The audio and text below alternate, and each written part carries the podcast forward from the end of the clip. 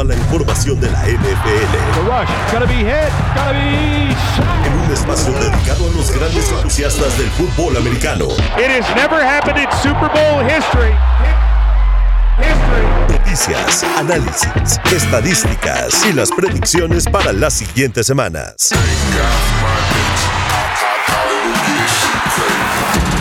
Arranca. Cuarto cuarto, cuarto cuarto en W Deportes. Conectamos pasión.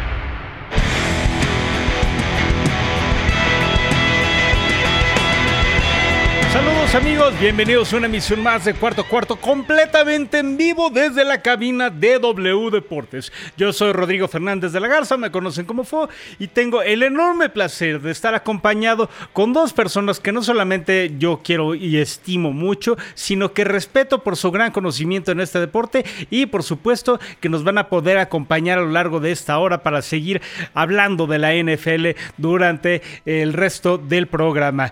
Primero que nada, saludo a Elba Jiménez. ¿Cómo estás, Elba? Muy buena tarde. Feliz, contenta de estar aquí con ustedes, que además, bueno, en la Ciudad de México se sintió otra vez un micro eh, temblor, un microsismo, pero eso quiere recordarnos que la Tierra también está viva, al igual que todos los equipos de la NFL, menos los Patriots y los Carolina Panthers. Bueno, sí, hay, otros también que están tal vez menos vivos, pero están muy cerca de eso. Y justamente al rato vamos a platicar de eso. Pero antes que nada, vamos a platicar al otro compañero que nos acompaña en este programa y es Omar Guerrero. ¿Cómo estás, mi querido Omar? Mi querido maestro Fo, Elba, qué gusto saludarlos, qué gusto compartir eh, una emisión más de Cuarto Cuarto para hablar de lo que más nos gusta, que es la NFL. Y justo, pues eh, hoy la, Tierra pues eh, decidió darnos un pequeño susto justamente, pero eso nada más es para reanimar todos nuestros sentidos y que estemos listos para hablar de esto que, es que nos gusta tanto, que es la NFL. Yes. Pues tú lo dices, mi querido Omar, de la manera más adecuada y precisamente por eso, de esa manera vamos a arrancar nosotros con todos los temas que tenemos preparados para el día de hoy. Y es que justamente esta ha sido una semana muy interesante.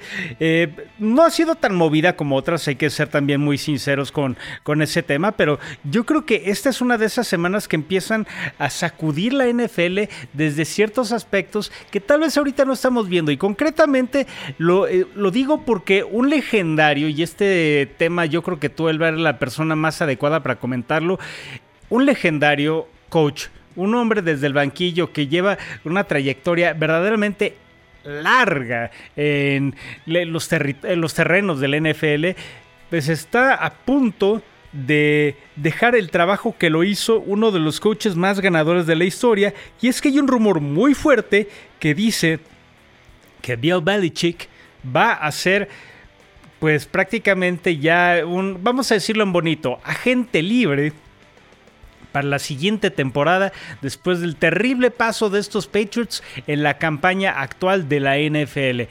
Mi querida Elba, yo sé que más allá de que esta es una noticia terrible para cualquier aficionado a los Patriots, es una noticia que a ti te, te, te consterna. Me gustaría que platicaras primero que nada tu punto de vista respecto a esto y después de eso la información que sabes sobre esta posible separación de la mancuerna entre Kraft y Belichick después de tantos años, de tantos triunfos y de tanta historia que han compartido en pues más de dos décadas. I'm getting ready for Kansas City. es lo único que voy a decir. no, ahora sí que, mira, para mí sí es muy triste, es muy choqueante esta noticia. 24 años de Bill Belichick, eh, toda la gloria del mundo. Les gusta quien le gusta, o sea, no podemos comparar quién es mejor, si Belichick o Brady cuando se fue, o sea, no se puede comparar porque uno es, eh, pues ahora sí que el que mm, tenía la magia en el cerebro y el otro lo ejecutaba. Creo que más bien se complementaban ellos dos. Pero lo de Bill Belichick creo que sí sería muy sano ya para los Patriots y para él esta, ay, pues esta hermandad, o no sé cómo decirlo, sí se separe.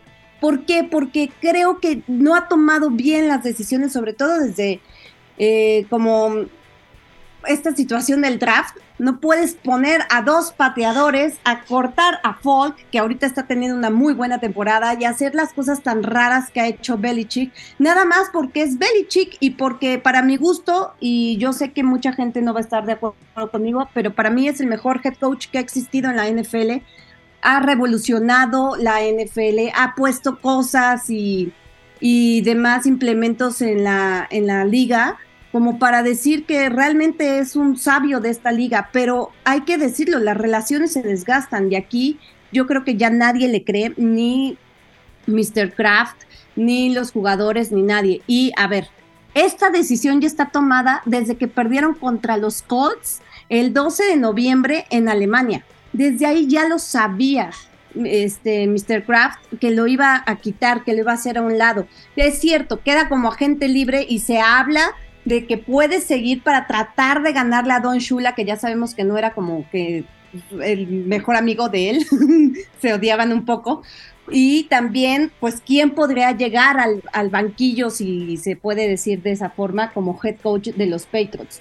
Yo creo que mm, sería muy bueno cortar por lo sano. Me gusta que lo hagan de manera elegante porque así va a ser, porque Kraft es un, es un lord para eso pero yo creo que sí, que es necesario, sobre todo el hecho de que necesitan los Patriots una renovación de fondo y sobre todo mm, que no un solo hombre tome todas las decisiones acerca del equipo. O sea, no puede ser gerente general que lo ha hecho bastante mal en los últimos 10 años y también head coach. Yo no puedo estar más de acuerdo contigo. Es que de verdad, eh, creo que justo esta situación y él, eh, yo, creo que hay muchas cosas, hay muchos factores que han provocado que los Patriots poco a poco se hayan ido derrumbando. Podríamos partir desde la salida de Tom Brady, pero la verdad es que eso sería ya, eh, pues, estar tratando de, de hacer héroe a alguien que pues ya decidió hace mucho tiempo tomar su propio trayecto y consolidar el resto de su carrera desde otra uh, franquicia. Y creo que, creo que la, misma separación de un, eh, eh, eh, un personaje como Nick Casario Creo que también eso le provocó suficiente problema al equipo como para darle más poder a Bill Belichick en una, situación que tal vez no solamente no es lo suyo, sino que además de todo le provocó más problema. Necesita la figura de un eh, general manager y definitivamente creo que la separación de Kraft con Belichick es una situación completamente sana de consolidarse esta situación. Creo que en ese instante todavía sigue siendo un rumor. Mi querido Omar, ¿tú sabes algo que pueda eh, darle certeza a estas palabras o a este rumor tan fuerte que se ha dado en la NFL? Pues digo, me parece que, que para todos los aficionados de los Patriotas de Inglaterra, incluyendo eh, nuestra querida Elba. Eh, es una noticia que evidentemente eh, pesa porque han sido muchos años de victorias, muchos años de anillos de Super Bowls, una mancuerna dorada y épica para, para la NFL como es la de Bill Belichick con Tom Brady. Sin embargo, pues hay, ciclos ¿no? que se tienen que, terminar y yo creo, y, y, como dice Elba, coincido totalmente con ella, que es cortar por lo sano, hay veces que es, que es mejor que terminar eh, odiando a la otra persona. Y yo creo que los aficionados de, los Patriotas lo que menos quieren es odiar a Bill Belichick. Sí, ya el equipo desgastó mucho su fórmula, eh, no, no tienen los, las armas suficientes para poder competir. Eh, este año han perdido cinco duelos seguidos, incluyendo eh, derrotas por 10 a 6, 10 a 7, 6 a 0 en semanas consecutivas. Y a pesar de que le ganaron a los Pittsburgh Steelers, pues quedaron ya matemáticamente eliminados, ¿no? De la postemporada el, pasado domingo, ¿no? Entonces, me parece que ya es, es, un, tema donde se toman, deben tomar caminos distintos, tanto Robert y la, la, franquicia de los Patriotas de Inglaterra y el mismo Bill Belichick, y decir, también se puede encontrar eh, el futuro y la progresión de, mi carrera fuera de, eh, los Patriotas, ¿no? Eh, también le puede servir al mismo Bill Belichick, como lo, lo hizo Tom Brady, ya lo mencionábamos, ¿no? terminó yéndose a los Tampa Bay Buccaneers y encontró ahí un lugar donde fue a, ganar un, Super Bowl más, ¿no? O sea, yo creo que eh, este tipo de decisiones, por mucho que le afecten al romanticismo del deporte, porque yo me confieso un romántico del deporte y, no vería a, Belichick en otro equipo que no fueran los Patriotas, pues a veces terminan por servir si tú lo que quieres es seguir ligado al deporte. Creo que eh, estoy completamente de acuerdo contigo en el caso de Belichick y creo que hay una situación que hay que remarcar y sobre todo hacer mucho énfasis en que la historia ya... Eh, pues eh, que pueda eh, todavía hacer más contundente la figura de Bill Belichick. No necesita. Es el head coach más ganador de la historia, definitivamente. Y lo más importante dentro de todo esto es que él también se encargó de llevar a los Patriots a, tantos Super Bowls durante 20 años. Yo creo que eh, el poderle buscar todavía algún tipo de argumento, que si hizo las cosas bien, que si hizo trampa, que si esto hizo alguna otra cosa mal, pues simplemente ya es una necedad. Y lo digo con todo el argumento eh, verdaderamente tajante no por cerrar la opinión de otras personas, sino porque creo que una figura como Bill Belichick, discutir la calidad que ha tenido como head coach, discutir el lugar que ocupa en la historia, es simplemente una absoluta tontería. Sí, o sea, es muy fácil. Yo creo que lo que la frase que, que para mí viene a la mente es que Bill Belichick fue el arquitecto de los New England Patriots, de la única franquicia hasta el momento de este, pues, nueva era, digamos, ¿no? Del de, fútbol americano, que es una dinastía. Que la están forjando ahorita también tus Kansas City Chiefs que tanto amas y Mahomes y todo esto. Ah, vamos a ver, vamos a ver. Estos 20 años, total y absoluto. Ya vamos a comenzar. Pues eh, es que sí, digo, más allá que si es Mahomes o que si hay una segunda dinastía en la NFL después de los Patriots, eso no, no, tiene mayor discusión. Pero es que eh, es de verdad estar completamente en contra de lo que está pasando en la historia del fútbol americano profesional y discutir la trascendencia de Belichick es, pues, incuestionablemente una eh, tontería. Es una figura indispensable definitivamente. Pero regresando un poquito al tema y para cerrarlo, quisiera saber brevemente, ¿quién consideran que debe ocupar el lugar de Belichick ahora en los Patriots? ¿O quién imaginan que puede ocupar su lugar? Empiezo contigo, mi querido Omar. Híjole, yo creo que es de las preguntas eh, más bravas, ¿no? Porque eh, el que llegue a ocupar los zapatos de Bill Belichick definitivamente eh, pues va a estar bajo un escrúpulo impresionante los su primera temporada, ¿no? Digo, yo creo que las expectativas deberían estar bajas porque no inmediatamente va a venir eh, pues alguien que les regale lo mismo que les regaló Bill Belichick. Yo no sé si al final tendría que ser alguno de, los tantos alumnos que tuvo el, mismo Belichick y que se, fueron repartidos a, varios de los equipos de la liga el tema acá, por ejemplo, es que muchos de sus alumnos, incluyendo a George McDaniels, pues no tuvieron las mejores experiencias siendo head coaches, ¿no? O sea, creo que eh, no, no fue eh, la mejor de las historias para ellos, pero sí creo, al menos yo no, no, no me gustaría darlo como candidato, pero sí eh, creo que sería una, una idea más o menos pertinente. Un George McDaniels que conoce la, la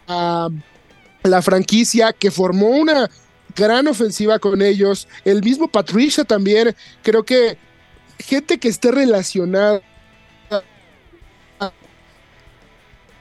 Mi querido Omar, estamos teniendo problemas contigo. Tierra que esté empapada de lo que sucedía. Yo no sé si puede ser más yo, estoy de acuerdo contigo con el tema de Josh McDaniels y me gustaría también saber si Elba considera que la opción de McDaniels podría ser la adecuada para estos Patriots, porque también todos sabemos que eh, McDaniels era una persona que estaba verdaderamente comprometido eh, con la institución y lo más importante, eh, que conoce bien cómo es la relación con Kraft y con el resto del equipo. ¿Crees que sea la persona adecuada o crees que deba llegar alguna otra figura?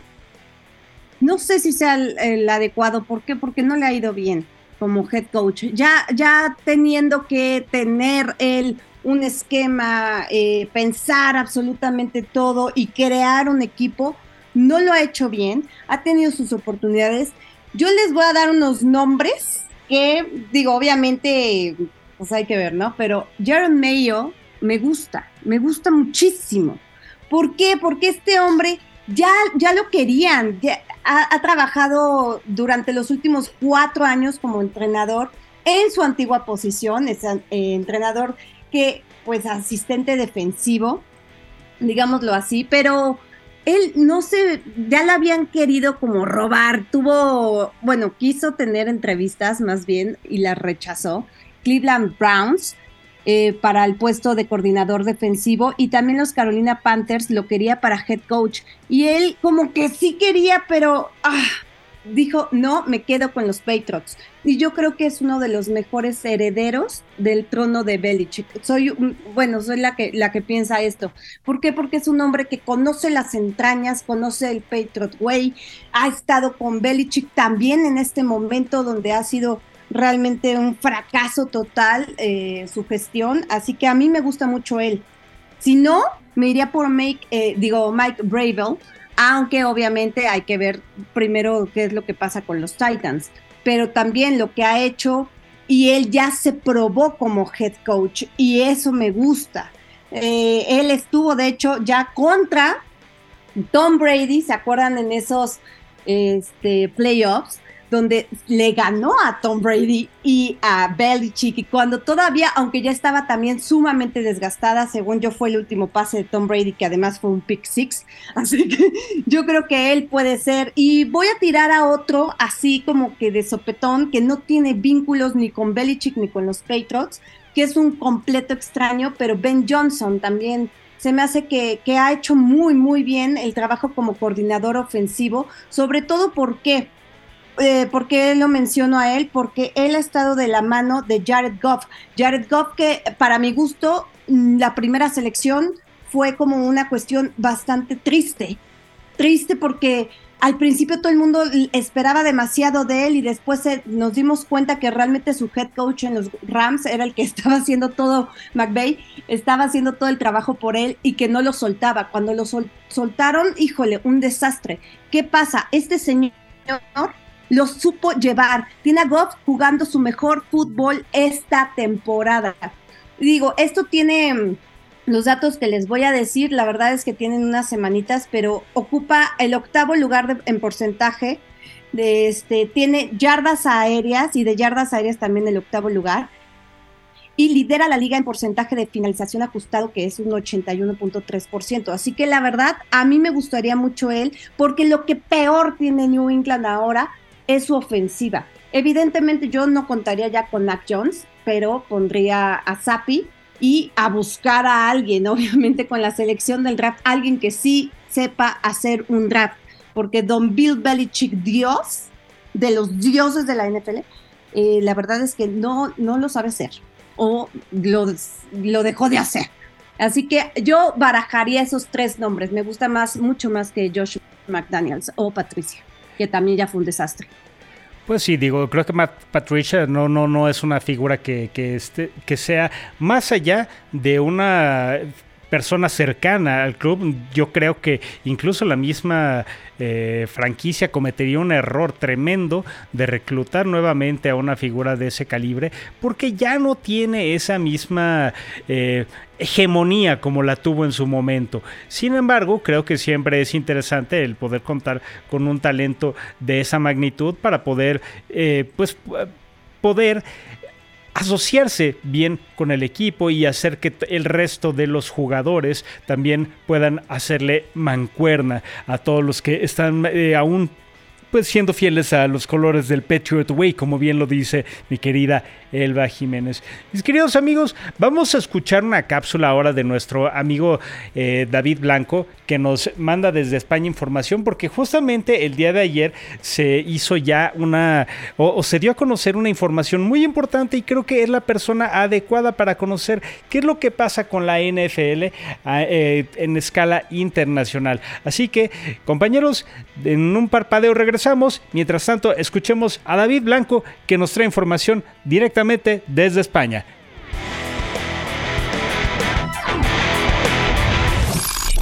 Hola amigos de Cuarto Cuarto, soy David Blanco de American Screen Sports y como todas las semanas os traigo lo mejor del fútbol americano desde aquí, desde España, desde Madrid. Esta semana, bueno, eh, la verdad es que no tenemos muchísimo que hablar de fútbol americano por el momento, no tenemos grandes noticias aquí en Europa, eh, pero sí que me gustaría hacer un repaso a nuestros oyentes para recordarles eh, que aquí en España en esa expansión internacional, la NFL eligió a dos franquicias, a dos equipos, los Miami Dolphins y los Chicago Bears, para esa expansión, para ser los representantes, eh, digamos, de la NFL y ser los, digamos, eh, el mercado prioritario para ellos es eh, España. La verdad que la opción ha habido muchos debates sobre el tema de por qué fueron elegidos. La constatación es difícil, pero la verdad que Chicago Bears cada vez se está implantando de una manera mucho más efectiva aquí en España con actos como el que pude comentar aquí en cuarto cuarto en, en Madrid en el que estuvimos con Roberto Garza, una estrella del equipo y con actividades eh, relacionadas con, con, los Chicago Bears y se esperan cosas muy importantes. La verdad es que Chicago es una franquicia histórica de la NFL, uno de los eh, equipos eh, fundadores de la liga, bueno, o, más antiguos de la liga, y la verdad que creo que puede funcionar bien porque es un gran mercado. Por otra parte, Miami Dolphins puede ser también por esa conexión hispana, por esa relación que hay entre los latinos, entre España y, Miami, bueno, y el, sur de Florida, que puede venir muy bien para el equipo para que se pueda identificar. Las aficiones, sin duda, eh, pues están creciendo en ambos equipos. Miami Dolphins, sobre todo, es muy recordado eh, por aquellas películas de los 80 y de los 90, ambientadas en, y recordadas por Dan Marino. Hay mucho cariño por ello.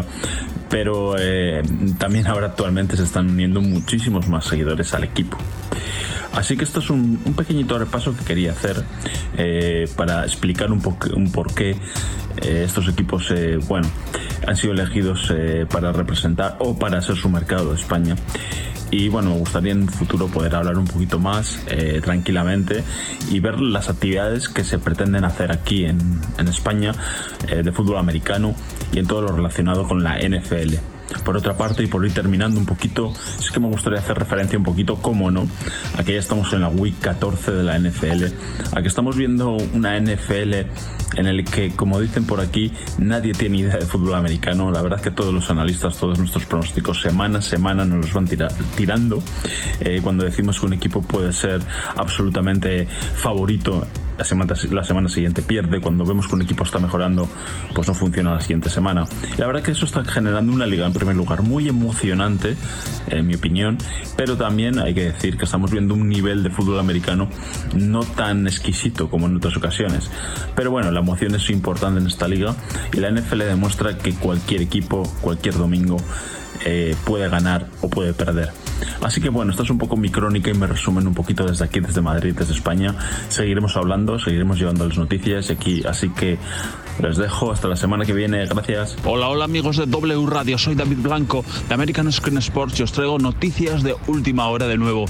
Parece ser que la NFL ya ha dado oficialmente el nuevo país para su expansión internacional en sus juegos eh, de NFL. El país elegido, por desgracia para nosotros, no es España, esperemos que sea el próximo año, pero sí es Brasil. El país carioca ha sido elegido como el nuevo eh, país para la nueva sede de fútbol americano en el el que se jugará en el, en el campo del Neo Química Arena de la ciudad de Sao Paulo, en la ciudad carioca, para este nuevo partido internacional. La verdad que es una gran noticia para, para el país brasileño, un inmenso mercado, recordemos, eh, para la expansión de esta liga. Y la verdad que, sin duda alguna, eh, la NFL no para, sigue en su proceso de internacionalización de este magnífico deporte y Sudamérica es la zona elegida para ello. Es una gran noticia, aún no se sabe qué partido serán. Recordemos que no tenemos aún los calendarios de la próxima temporada y no se sabe aún los horarios y, las fechas, pero la NFL, como comento, ya ha dado oficialmente esta noticia en el que Brasil será la nueva sede del partido internacional de NFL. Así que bueno, aquí os dejo con esta noticia y saludos de nuevo a todos los oyentes de W Radio. Gracias. Todo sobre la NFL en cuarto cuarto W Deportes. Regresamos a los micrófonos de cuarto cuarto porque ya después de escuchar a David Blanco y que nos compartiera la información sobre el nuevo destino de la NFL para los partidos internacionales, pues resulta que ahora es Sudamérica y concretamente el país brasileño, el, país donde la lengua portuguesa es la que simplemente se fala, se fala o portugués, es justamente la que vamos a nosotros tener que escuchar para esta transmisión del partido internacional de la NFL en Latinoamérica y que probablemente nos vaya a traer todavía más noticias de esta expansión internacional. Sin embargo, este tema lo vamos a abordar un poquito más adelante en cuarto cuarto. Nosotros vamos a una pausa y regresamos para seguir hablando de la NFL. Soy Rodrigo Fernández de la Garza, me acompañan Elba Jiménez y Omar Guerrero. Regresamos. Regresamos al emparrillado. En cuarto cuarto, el programa de la NFL de W Deportes. Conectamos tu pasión. Regresamos a los micrófonos de cuarto cuarto. Mi nombre es Rodrigo Fernández de la Garza y me acompañan del otro lado de estos micrófonos Elba Jiménez y Omar Guerrero. Mi querida Elba, por favor, compártenos brevemente cuáles son tus redes sociales y medios de comunicación. Claro que sí. Eh, estoy como arroba Elba Jiménez 9 en todas las redes. En Facebook es 99 y en Instagram tengo dos. Elba Jiménez 09 y Elba Jiménez 9. Perfectamente. Y mi querido Omar, por favor, haz lo mismo. De mi parte, pues en eh, X o Twitter, como le quieran llamar, como arroba mar-guerrero 14 y en Instagram como arroba mar-elías 14. Ahí nos pueden encontrar. A mí me pueden encontrar en arroba rodrigo-f de la G en Twitter o X. También pueden hacerlo en TikTok y en Instagram para cualquier cosa que ustedes quieran comentar sobre la NFL. Y por supuesto, antes que nada, darle un agradecimiento a mi querido Mario López Moreno, que nos está apoyando en los controles desde la cabina. Y por supuesto, también a Mau Torres, que nos está apoyando con los audios de este programa. Seguimos nosotros con el contenido del día de hoy. Y brevemente, mi querido Omar, ayúdame a comentar, a desglosar un poco sobre sobre lo que provoca la llegada de la NFL a Brasil en el próximo juego, que nuevamente no es un juego de exhibición, son juegos ya eh, de la campaña regular, los que se realizan en otros países, y en esta ocasión va a realizarse en un lugar en el que definitivamente no imaginábamos en muchos casos que hubiera una afición tan devota a la NFL. Y sí, muy curiosamente, fue, eh, muchos pensarían, si Brasil es un país de soccer, ¿no? No, la verdad es que la NFL y el fútbol americano pues mantienen una relación muy estrecha allá en eh, Brasil. Se va a celebrar este juego allá en eh, Sao Paulo, en el estadio Neoquímica Arena, la casa de la Corinthians, y donde se abrió el Mundial del 2014 eh, allá en tierras cariocas, pues ahí, ahí va a ser donde se realice ese juego. Y me parece que detrás de todo esto, pues justo, como ya lo decíamos, hay una afición muy asidua a la NFL hay una muy buena liga eh, profesional de fútbol americano allá en, Brasil y creo que obedece a todos estos temas, ¿no? La NFL no toma decisiones por tomarlas, eh, analiza muy bien el mercado que, que, que tiene eh, frente a sí, al que va a llegar, al que se va a dirigir, y parece ser, y digo para hacerlo un poco más rápido, que uno de los equipos más eh, destinados a llegar a ser eh, parte de este juego allá en, tierras brasileñas, pues van a ser los Miami Dolphins, porque hay que recordar que ellos tienen la iniciativa internacional lanzada por la NFL en el 2022 y ellos son el, único equipo que poseen los, eh, los derechos exclusivos de localía foránea en Brasil, por lo que pues los convierte en candidatos naturales para ellos recibir ese juego. Todavía no hay rivales, pero pues podríamos adelantarles casi que podrían ser los Miami Dolphins contra otro equipo. Pero sin duda creo que es eh, eh, uno más de los esfuerzos de la NFL agresivos hacia la expansión, expansión internacional, eh, incluso ya agregando un partido número 17 al calendario para facilitar partidos y brindar a todos los equipos de la NFL derechos comerciales exclusivos en otros países. Nada más para sumar tantito a todo lo que ha comentado Omar, que tiene toda la razón del mundo. Brasil es la segunda base de fanáticos internacional más grande, después obviamente de México. tiene 38 millones de fanáticos de esta bonito, bonito deporte y de esta liga maravillosa.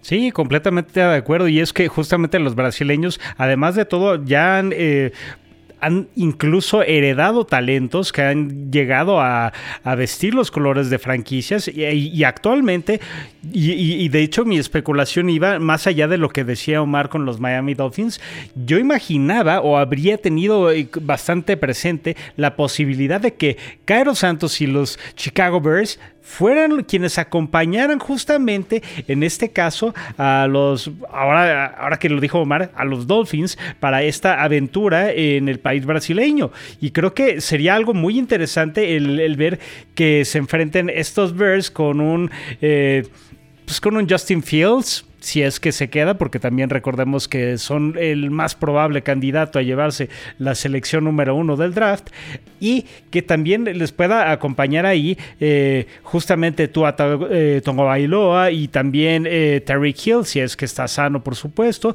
porque recordemos que los Miami Dolphins ahorita son el segundo equipo más poderoso de la conferencia americana, pero en este instante tienen que superar la lesión que está quejando un poco a una de sus armas estelares, que es justamente la velocidad y las manos de Terry Hill. Entonces es ahí donde a mí me gustaría saber, mis queridos amigos, si ustedes consideran que esta posibilidad pues es algo eh, real. El imaginar a los Dolphins contra los Bears en escenario internacional sudamericano, concretamente en el país de Brasil. Pero compañeros... algo, algo, algo importante nada más, porque la gente que nos escucha, por supuesto que muchos, muchos son fanáticos de los Cowboys de Dallas. Jerry Jones sí dijo que él en, preferiría millones de veces venir a México que a Brasil. No sé por qué salió ese comentario realmente, pero él dijo que México era su segunda casa. Si, si, si los Cowboys tendrán que ser obviamente locales fuera del estadio de AT&T, sería México. Y creo que eso también da esperanza a que uno de los equipos, bueno, el equipo de América, aunque a muchos nos duela, venga a jugar a México, claro, ya después de que hagan su mundial y todo, porque ya nos van a quitar, parece ser que también el juego de la, de, la temporada que entra, no la vamos a tener. Pero bueno, ahí está, nada más un, un dato para a todos los que aman a la estrella solitaria. Pues sí, esto es algo que seguramente a más de un aficionado de los Cowboys hará demasiado feliz. La verdad es que eh, yo lo único que espero es que pronto regresen a tierras mexicanas y sabemos que va a ocurrir, pero van a eh, darse este tipo de situaciones hasta que se logre la remodelación del Estadio Azteca. Así que, pues todavía le va a colgar un poquito de tiempo a esta llegada del NFL a las tierras mexicanas nuevamente. Por ahora, Compañeros, vamos a escuchar a uno de nuestros otros colaboradores, es Gonzalo de Buen, que nos va a traer el reporte y sobre todo una sección que últimamente ha generado mucho gusto y es la de los rookies. Así que vamos a cederle un poco los micrófonos de cuarto a cuarto a Gonzalo de Buen para que nos dé cuál ha sido la mejor actuación de rookie, hablando de la semana que acaba de suceder en la NFL. Hola, ¿qué tal? Bienvenidos nuevamente a esta sección de rookies de la semana.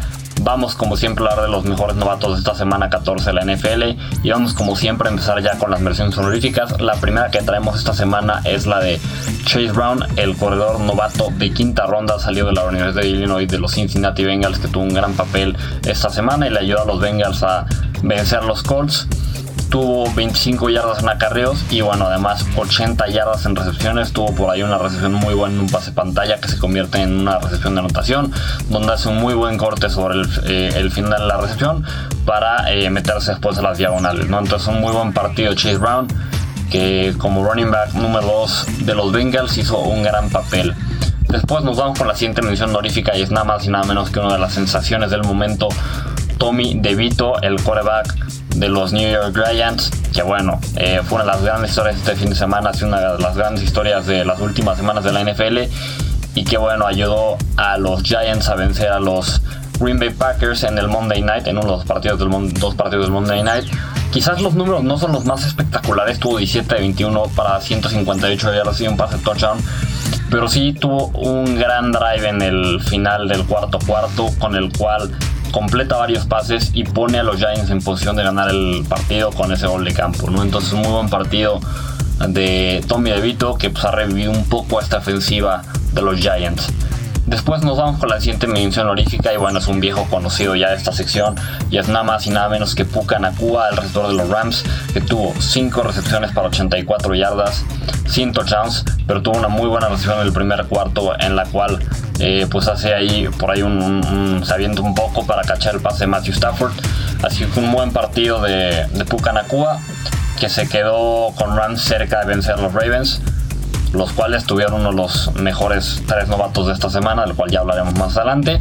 Y bueno, por último en estas menciones honoríficas nos vamos con nada más y nada menos que Rushy Rice, el receptor pues de segunda ronda de los Chiefs en una temporada en la que los Chiefs han sufrido un poco en la posición de, de, los receptores que han tenido varios balones que dejan ir en esa posición son, son la unidad de receptores que más balones deja caer esta temporada pues bueno Rushy Rice ha sido, al menos en las últimas semanas, uno de los mejores receptores para este equipo. Está un paso hacia el frente, está volviéndose un eh, contribuyente consistente para esta, para esta ofensiva. Y bueno, esta semana tuvo 7 recepciones para 72 yardas con un touchdown, ¿no? Entonces, pues por ahí dando un paso adelante en este cuerpo de receptores Rushy Rice y lo está haciendo bien estas últimas semanas. Y bueno, ahora sí, vamos ya a entrar al top 3 de esta semana. Y en el número 3 tenemos al receptor de los Ravens, como ya lo anuncié hace rato, eh, a Safe Flowers, pick de primera ronda, que tuvo un muy buen partido, 6 recepciones, 60 yardas, un touchdown y además también cachó una conversión de dos puntos. Tanto el touchdown como la conversión de los puntos, dos puntos sobre el final del partido, vitales para, pues bueno, en ese momento poner por, por adelante a los Ravens. Después sí, Rams regresa y empata el partido, pero bueno, al final Ravens lo gana en tiempos extras pero esas dos recepciones y contribuciones de Safe Flowers fueron vitales para esta victoria de los Ravens. Así que Safe Flowers es otro jugador que también las últimas semanas ha estado dando un paso al frente y cada vez se le ha estado involucrando más en el plan de juego ofensivo de los Ravens, lo cual, pues bueno, está trayendo grandes frutos. En el número 2 de esta semana tenemos nada más y nada menos que a Ivan Pace Jr., el linebacker undrafted de los vikingos de Minnesota, tuvo un gran partido ayudó a tener esta victoria cerradísima de, Vikings por encima de los Raiders, que quedó 3-0. Pero bueno, un papel vital el Ivan Pace Jr. Tuvo 13 tacleadas, un sack y además tuvo una intercepción vital con la que pues afianzan, aseguran la victoria los, los Vikings. Entonces, un gran novato que además es hasta ahora el líder en tacleadas de todos los novatos defensivos de esta temporada. Así que muy buen papel el que está haciendo Ivan Pace Jr. Tuvo una gran carrera con los Cincinnati Bearcats. El último año de su carrera colegial fue eh, All American unánime y sin embargo fue undrafted free agent y esto pues bueno por, por el tema del tamaño, ¿no? Pero está al menos es un gran primer año de su carrera y esperemos que así siga. Y pues bueno, con todo el olor de mi corazón, pero objetivamente, el novato número uno esta semana, a mi gusto, es Will Levis Jr., el quarterback de los Titans, eh, pick de segunda ronda de la Universidad de Kentucky y que bueno, pues tuvo un gran partido en contra de mis Miami Dolphins. Ayudó a los Titans a sacar esa victoria 28 por 27 ante los Dolphins. Comandó dos drives de anotación en, en menos de 3 minutos para cerrar el juego con esa victoria. Además, bueno, tuvo ese pase para completar la conversión de dos puntos que fue vital para la victoria de Titans. Sus números fueron 23 de 38 para 327 yardas, un touchdown y una intercepción. Y bueno, tuvo también 15 yardas corriendo que varias de esas yardas vinieron en, pues bueno, conversiones importantes para los downs eh, nuevos a los, a los Titans. Así que un gran partido de Will Davis, con, con, desafortunadamente para mí y con todo el dolor de mi corazón, contra mis Dolphins. Pero bueno, no se puede negar que fue un muy buen partido de Will Davis Jr. Y con eso, pues es eh, a mi gusto el mejor novato esta semana. Ya veremos qué nos deja la semana 15. Siendo alguna, seguro ah, habrá grandes papeles por parte de los novatos. Todo sobre la NFL en cuarto cuarto W Deportes. Muchísimas gracias a Gonzalo de Buen por este reporte sobre los rookies y de verdad nos, nos, hizo recordar la cantidad de jugadores de primer año que están haciendo las cosas increíbles. Creo que el más destacado es justamente este undrafted rookie que es el que comanda la ofensiva de los Giants y hablamos de Tommy DeVito. Yo creo y esto lo dejo como un comentario muy breve, compañeros. Yo creo que Tommy DeVito es mejor futuro para para los mismos Giants que Daniel Jones. Aunque le paguen el dineral que le tengan que pagar a Daniel Jones, me parece mucho mejor prospecto y mucho mejor para entregar resultados Tommy DeVito. ¿Ustedes qué piensan, compañeros? Por favor, eh, háganme salir del error en caso de que no estén de acuerdo conmigo. No, yo creo que estoy de acuerdo contigo, pero no creo que sea un prospecto. Yo creo que ya es una realidad. Lo que ha hecho en cuatro juegos como titular, y, o sea, y uno más entrando desde la banca, digamos así, después de la lesión de Daniel Jones. Eh, a ver, ha registrado 856 yardas por aire, 8 pases de anotación, 66% de sus pases completos, solo 3 intercepciones, ha ganado 3 de los 4 partidos que, que ha iniciado, así que para mí, este señor ya es una realidad. Además, Tommy Cutlets, como le dice Saquon Barkley, eh, no puede ser que coma chuletas de pollo, qué cosa tan triste.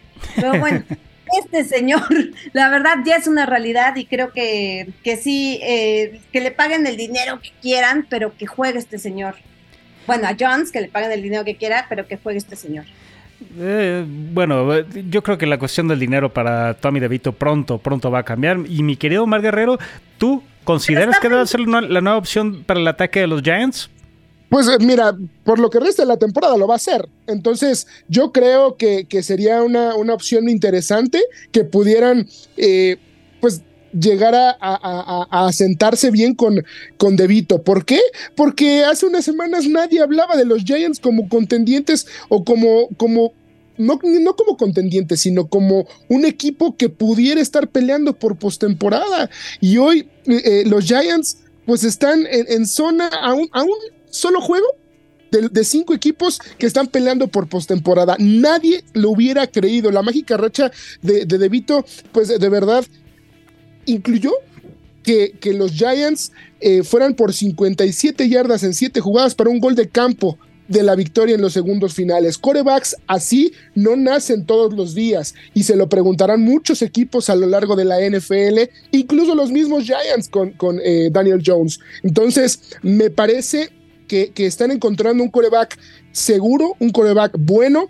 Eh, yo creo que tampoco hay que levantar campanas al vuelo, pero sí creo que es un, una solución a corto plazo que se puede volver en el futuro. De, los, de los Giants. Oye, Omar, la verdad es que además tienes a Devil, que es un gurú de los de los corebacks, lo ha hecho bien, así que también creo que, que está bien. Hizo funcionar a Daniel Jones.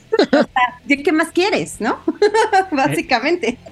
Ahí creo que ustedes acaban de darme exactamente la razón del por qué debemos creer más en Tommy DeVito y sobre todo en el futuro de los Giants que pese a que pintaba como una campaña espantosamente fea, al final terminan siendo un equipo competitivo y Brian Dable sigue siendo uno de los grandes coaches que están en este momento en la NFL. ¿Y saben quién lo extraña muchísimo? El querido Josh Allen. ¿Cómo, cómo le hace falta ahí Brian Dable para poder fortalecer la ofensiva de los Bills de Buffalo? Y compañeros, justamente hablando del tema de los Bills de Buffalo, mencionar brevemente, pero qué berrinche tan fuerte hizo Patrick Mahomes tras el resultado que se dio eh, de la derrota que tuvieron ante los Bills de Buffalo y justo sobre una situación de la jugada en la que eh, cae Kaderi Stoney Andy Reid se queja de que no le avisa a nadie del cuerpo arbitral que el jugador está en offside y lo más grave de toda esta situación es que encima de todo la manera en la que reacciona y en la que refleja la fractura, la frustración y la pues relación tan, tan dudosa que se puede reflejar del vestidor de los Kansas City Chiefs por parte de Patrick Mahomes simplemente despeja o más bien levanta mucho más dudas que eh, certezas para este equipo que eh, pintaba para ser uno de los candidatos esenciales para llegar al Super Bowl e incluso repetir junto a los Eagles, pero no, después de esto, no sé qué opinión les merezca a ustedes, o al menos a mí me hace dudar mucho de qué tan buena puede ser la gestión de Mahomes junto con el resto de su equipo. No sé quién empieza, Omar, ¿vas? Empieza tú, Elba. Tú, primero las damas, Elba, primero las damas, sí, sí, sí.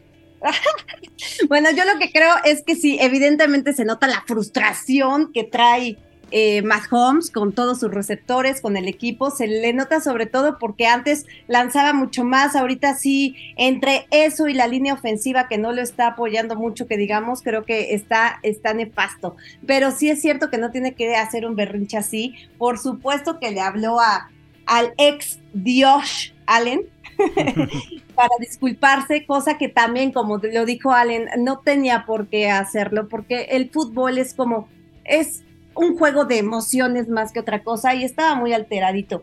Pero yo sigo sintiendo que es un gran líder. Entiendo que a Fo pues no, no le encantará esto que voy a decir, pero no creo que sea el culpable eh, en sí Patrick Mahomes. A ver, además tienes a Kadarius Toney, que sí, sí es cierto.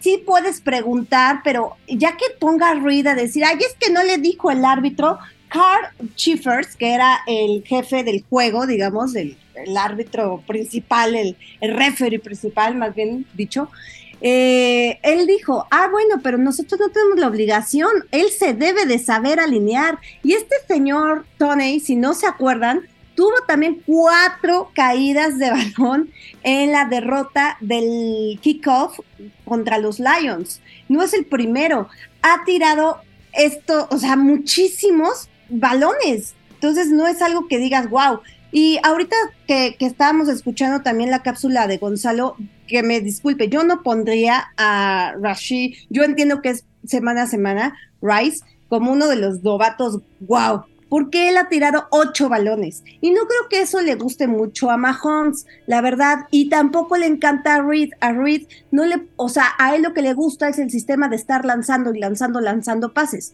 pero yo creo que soy de la idea que debería de usar un poco más a Pacheco, que lo ha hecho extraordinariamente bien y que se vayan más por la carrera. Pero realmente eh, sí necesita ir con una terapeuta, eh, el querido Mahomes, para no hacer este tipo de berrinches. Yo creo que también su esposa no está ayudando, así que deberían de ayudarlos un poco. Y además toda la presión que traen con toda esta tontería de, Taylor Swift, para mi gusto. Ya, me voy a callar, por favor, Omardito Pino.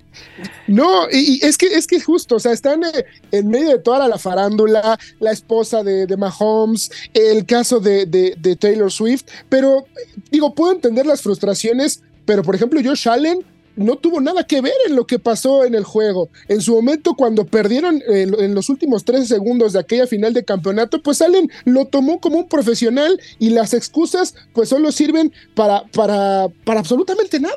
O sea, creo que al final lo de Reed y lo de Mahomes, pues ese habla por sus frustraciones, pero la realidad es que hay que poner atención, y lo mencionabas de manera perfecta, Elba, han dejado caer 33 pases este año y en partidos clave. Contra Filadelfia, Marqués Valdez Scantling. Contra eh, los Lions fue Kadarius Tooney. Sky Moore cuando perdieron contra, contra eh, el, el, equipo de los Broncos de Denver. O sea, creo que, la responsabilidad eh, es eh, compartida, no es totalmente de Mahomes, pero sí me parece que es un equipo que ha caído en, ciertos errores y sobre todo de una planificación en la que pues los, los receptores, que es el arma principal de un coreback, pues no le han sabido, eh, no, lo, no lo han sabido proveer y hoy, pues más que nunca extrañan a un Tariq Hill que pues brilla en, otro lado y sinceramente pues yo creo que van a tener que, poner la, la, mira sobre eso, ya sea en la agencia libre o en el draft, porque no se pueden quedar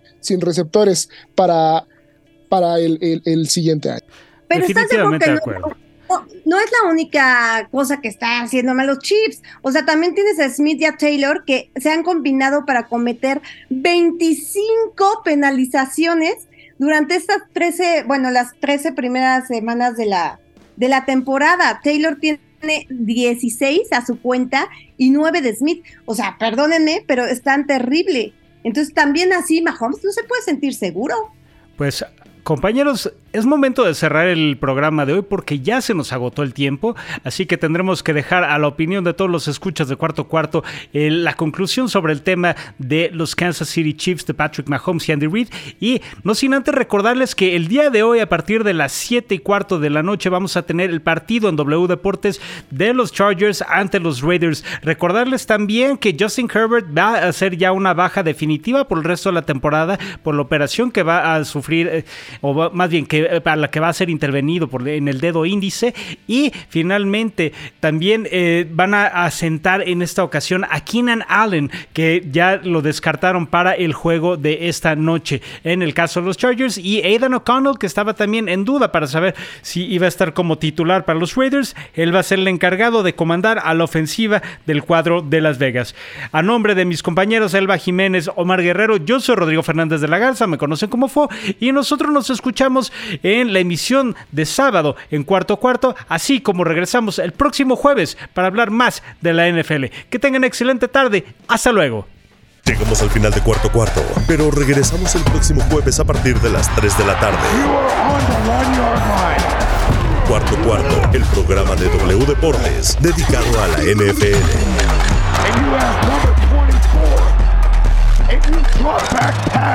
En W, conectamos tu pasión.